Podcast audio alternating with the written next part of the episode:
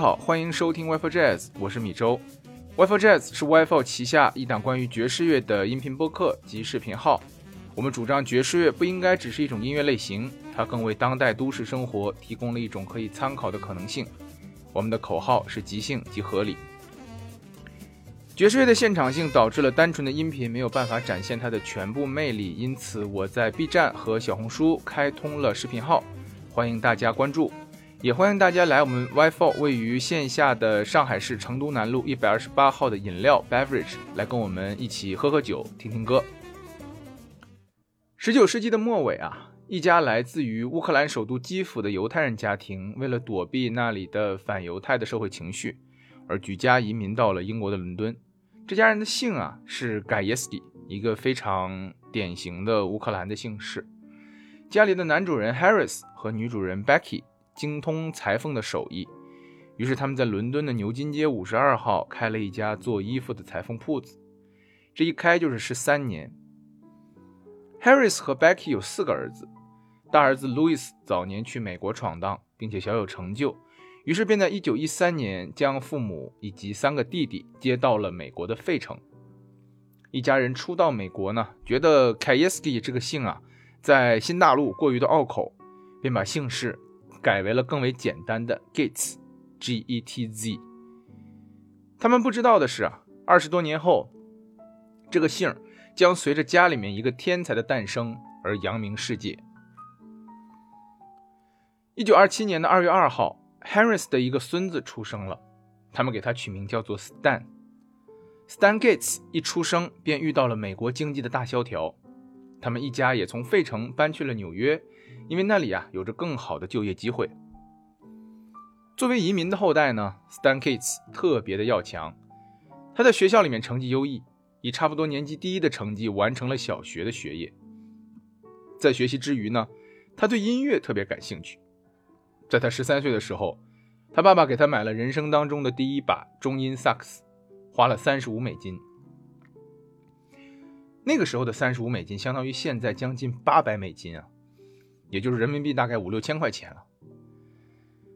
对于一个刚刚走出大萧条的家庭来说，这是一笔不小的支出。不过，这也侧面的说明了家人对于 Stan Gates 在音乐方面的信心。据说 Gates 在那个时候每天都要花七八个小时来练习吹奏萨克斯。根据他自己后来回忆啊，他其实只上过六个月的训练课，剩下的全靠自学。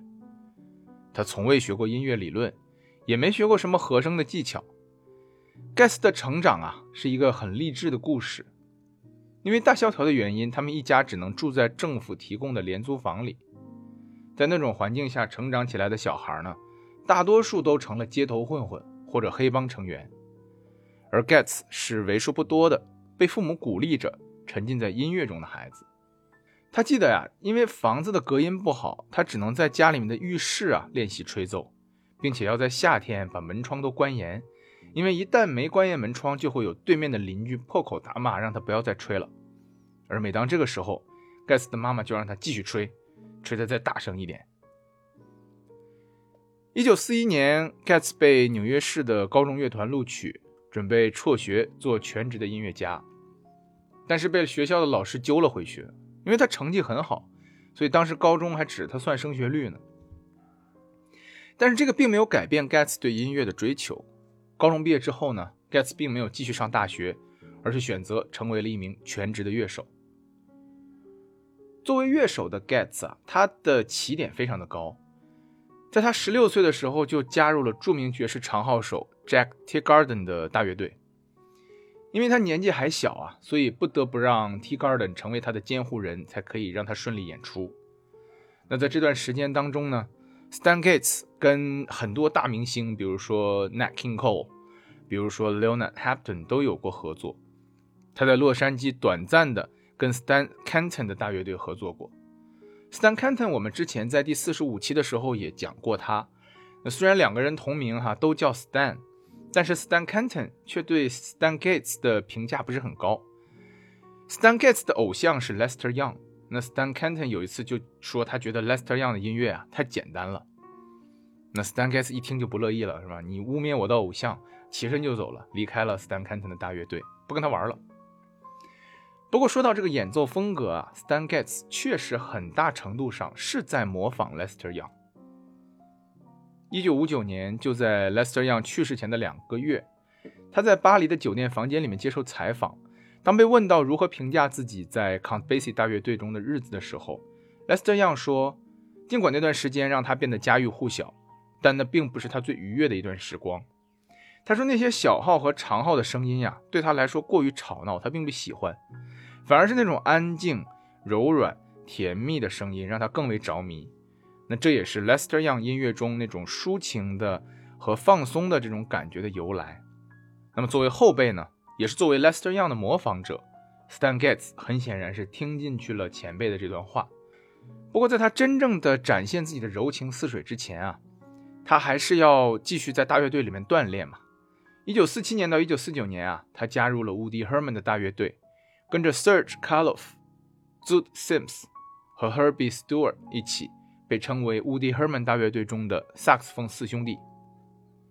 在 Woody Herman 的乐队当中呢，他因为一首叫做《Early Autumn》的曲子当中的八个小节的 solo，第一次向人们展示了这位 Lester Young 的接班人的实力。有人呢用 lyrical 这个形容词来形容 Stan Getz 这段并不长的 solo。我觉得特别贴切，lyrical 这个词本身就是抒情的意思嘛，但是这个词跟歌词的那个词就是 lyrics 那个词是同源的，所以用来描述 Stan Getz 的风格特别合适。因为你听到 Stan Getz 的独奏，就好像他在用萨克斯唱歌，虽然是器乐的独奏啊，但却听出了歌词的感觉。我们一起来听一下 Early Autumn 这首曲子，大家注意听，差不多在一分钟左右啊，Stan Getz 那段 solo。特别是在他 solo 当中，高音区的那些转调。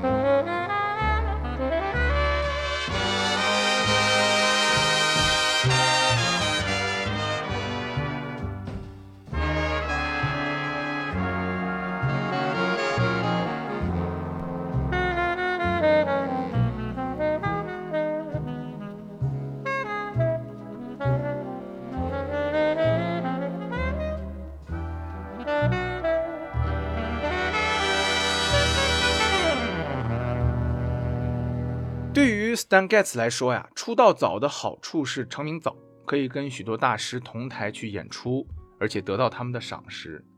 但是呢，呃，坏处就是年纪轻轻就要出来混社会，这让 Getz 过早的接触到了一些不好的东西，比如弥漫在爵士乐手之间的毒品和酒精。据说 Getz 早年跟随 Jack T. Garden 的时候就已经开始尝试注射吗啡，这也让他成年之后啊。一直受到毒品的困扰，比如说，一九五六年盖茨就因为试图打劫一家药店里的吗啡而被警察逮捕。在他接受戒毒治疗这段期间呢，他的第一任妻子 Beverly Byrne 在同一家医院的楼下生下了他们的第三个孩子。一九五零年盖茨离开了 Woody Herman，成了一名自由人。他被康涅狄格州的一个俱乐部邀请，并在那里遇到了刚刚出道的爵士钢琴手 Horace Silver。虽然两个人差不多的年纪啊，但是从江湖地位上来说，Gets 要比 Horace Silver 高到不知哪里去了。Gets 听到 Horace 的演奏呢，觉得十分带感，就邀请他跟自己一起演出。跟 Gets 的合作呀，让 Horace 迅速被更多的人关注。但其实这段合作呢，并不愉快。因为 Gets 跟 Harris 的合作将近两年的时间，却很少给 Harris 开工资啊！因为 Gets 把本应该给 Harris 的演出费都拿去买了毒品。跟 Harris 分开之后，Gets 开始全新的拥抱 Bebop 这种音乐形式，并且跟 Dizzy Gillespie 合作成立了六重奏。这个六重奏可以说是神仙打架，除了 Gets 和 Dizzy 之外，还有一些响亮的名字，包括 Oscar Peterson。Ray Brown、Max Roach 等等，在这段时间啊，Gets 和 Dizzy 推出了一张专辑，这个名字非常夯啊，叫做 For Musicians Only，也就是只给音乐家听的专辑。在这张专辑里面，我们可以听到速度非常快的 Bebop 风格的曲子，和我们平时熟悉的 Getz 的风格完全不一样。但是你可以听到，即便在这样的速度下面，我们仍然可以感受到 Stan Getz 的那种从容。和在快节奏中保持优雅的能力。We, My Honey and Me 中，Stan Getz solo 的片段。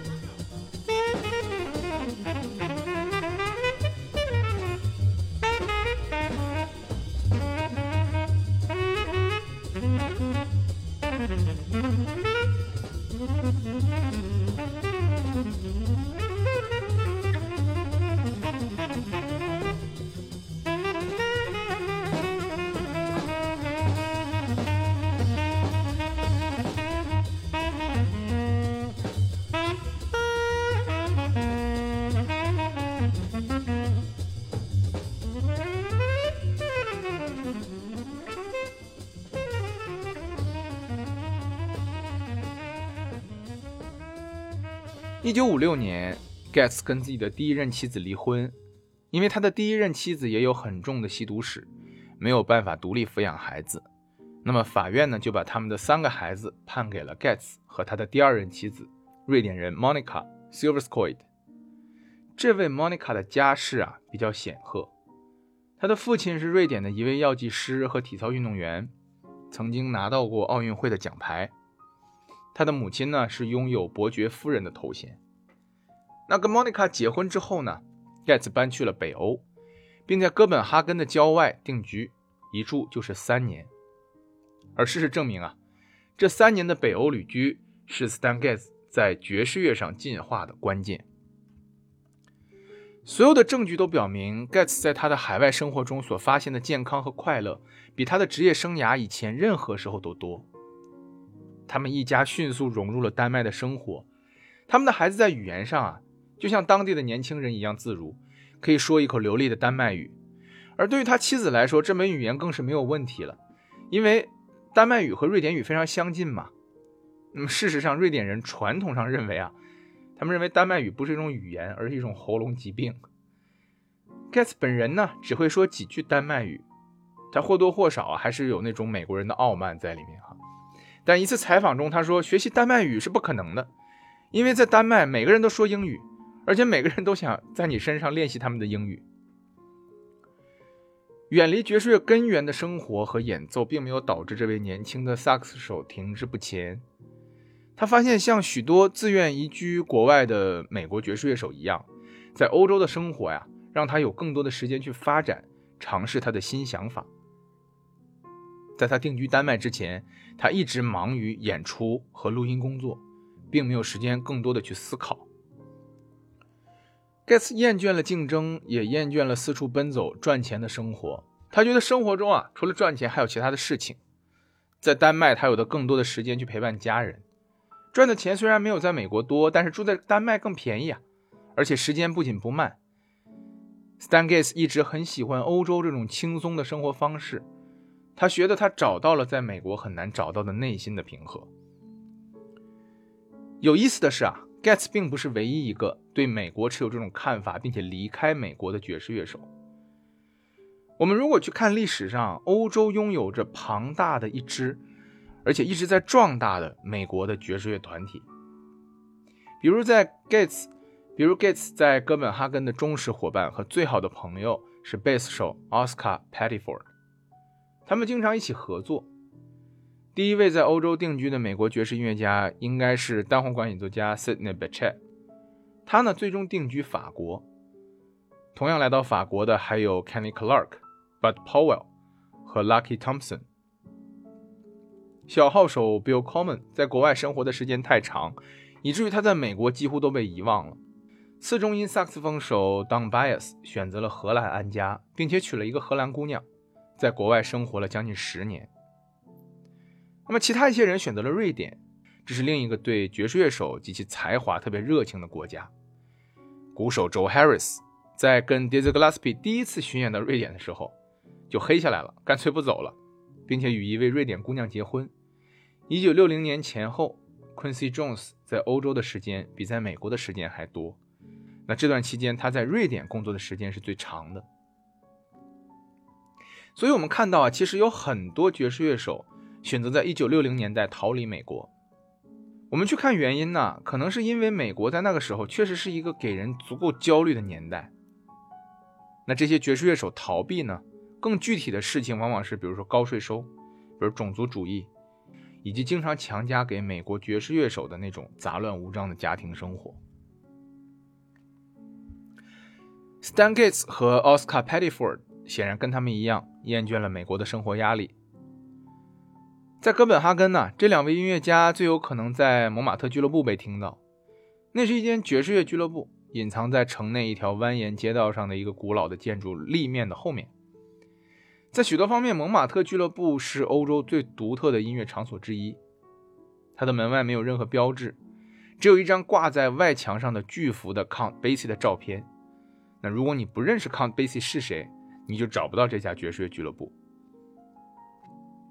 当时前来欣赏爵士乐的潮人们坐在粗糙的桌子旁的长椅上，他们小口啜饮着令人陶醉的丹麦啤酒。那女孩们呢，穿着紧身裙、低胸衬衫，梳着高高的头发，不化妆。男人们留着胡子，穿着毛衣，抽着烟斗。这些观众们看起来非常的认真严肃。在音乐家吹奏时，他们用僵硬的姿势在坐着。蒙马特俱乐部的舞池因为缺乏使用而保持着光洁，跟美国俱乐部那些一边吃饭一边碰杯一边交头接耳的观众不太一样。哥本哈根的观众们在听爵士乐的时候，甚至不敢用手指在桌子上面敲节奏，他们害怕那样发出的声响会毁掉音乐家们创造的氛围。丹麦的乐评人呢，视 Stan g a t e 这种美国乐手为正统，那么丹麦的乐手呢？也是 Stan Getz 这些美国乐手为大哥，在这样一个氛围里面，Stan g a t e 就进入了一种做什么都对的自由自在的状态当中，这让他可以在任何情况下不需要有任何负担的创造出美妙的音乐。他记得有一次在蒙马特俱乐部演出，那天天气不是很好，俱乐部里面只坐了一半的人，Getz 那天人也不是很舒服，那总共表演的前面两小节啊。表演的也都是平平无奇。那么到了第三节的表演，Gates 打算演一首标准曲，I can't get started。那天的晚上啊，那个气氛反正也不抱什么希望了。Gates 就在演奏的时候进入了一种冥想的状态，他开启了一段十二分钟版本的 I can't get started，倾诉着非凡的美感和抒情的灵魂。这段演奏让观众听得目瞪口呆。那天晚上并没有留下录音啊。而在将近三十年之后，Stan Getz 重返蒙马特俱乐部，回忆起那天晚上，重新演奏了下面这个版本的《I Can't Get Started》，我们一起来听一下。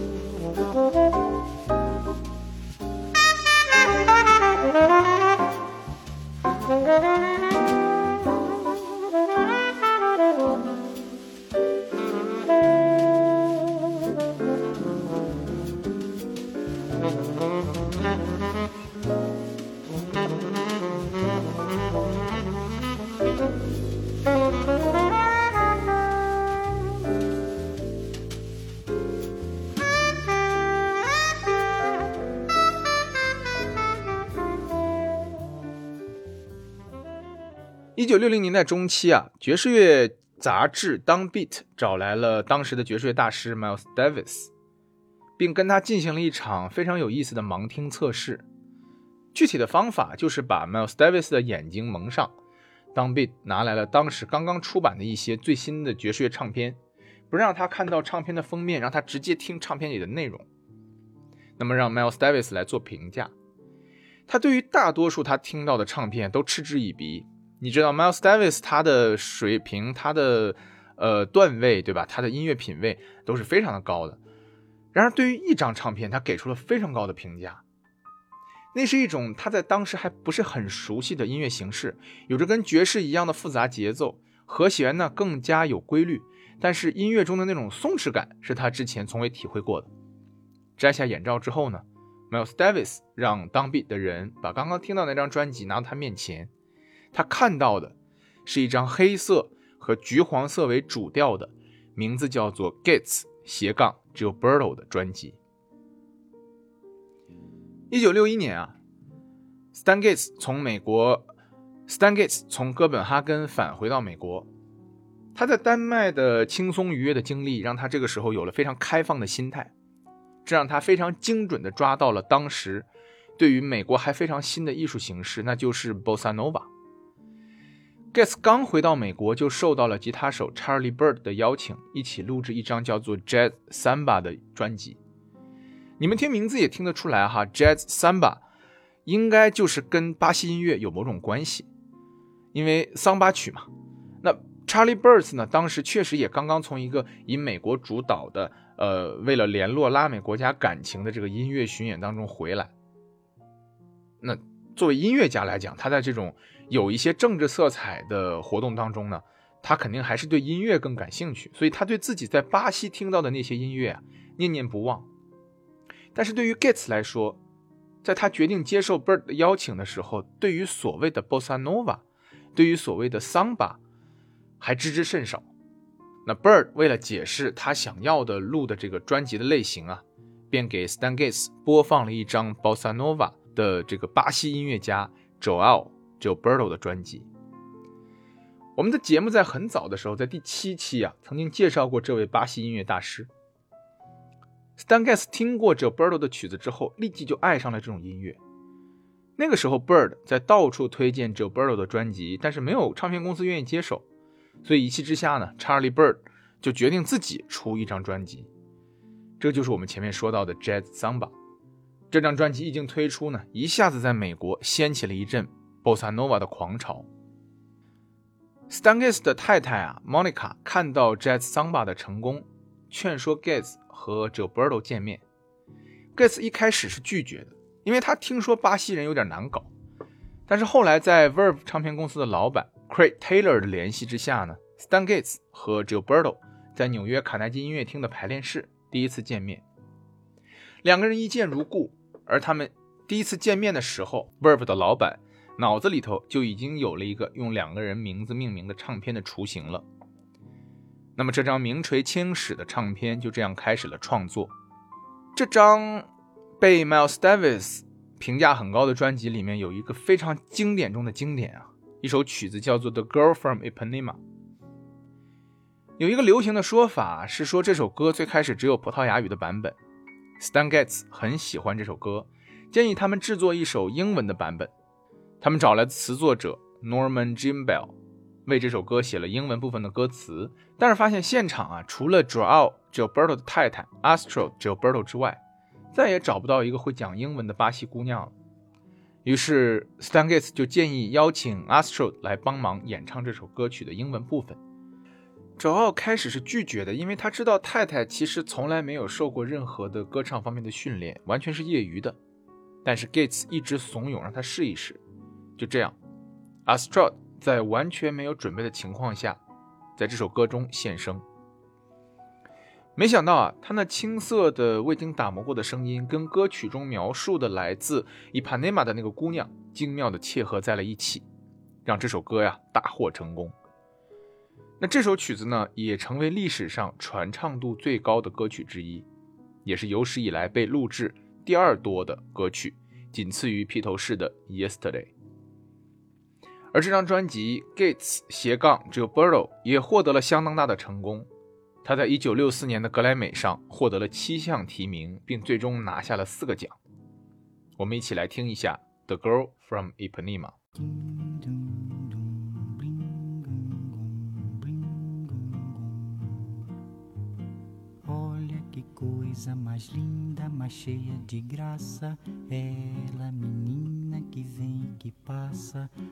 num doce balanço, caminho do mar. Moça do corpo dourado do sol de Ipanema, o seu balançado é mais que um poema, é a coisa mais linda que eu já vi passar. Ah, porque estou tão sozinho? Ah, porque tudo é tão triste?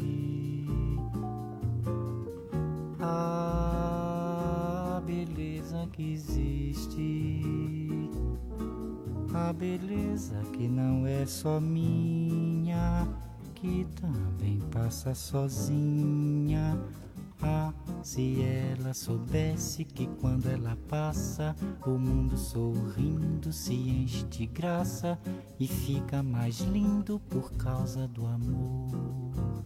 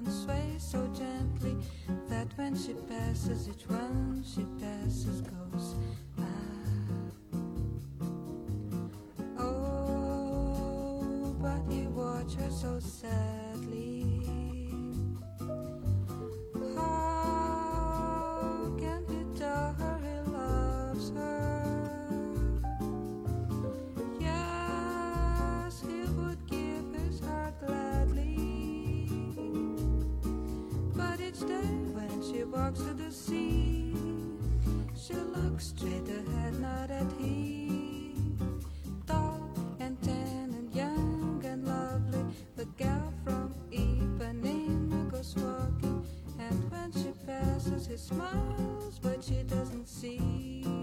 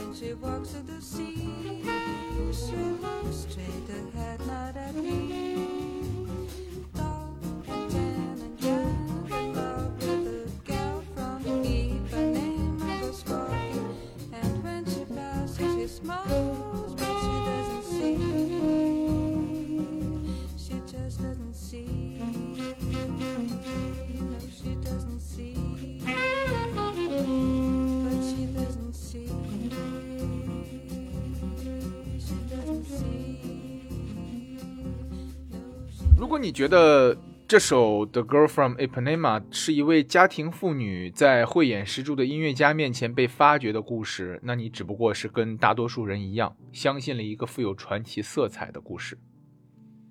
然而，这个故事还有另外一个版本，一个 Astrod 自己的版本。Astrod 在多年之后接受采访的时候说道：“市面上流行的那个关于他如何开始演唱《The Girl from Ipanema》的说法，并不对。”那只是 Stan Gates 对大众的一个谎言。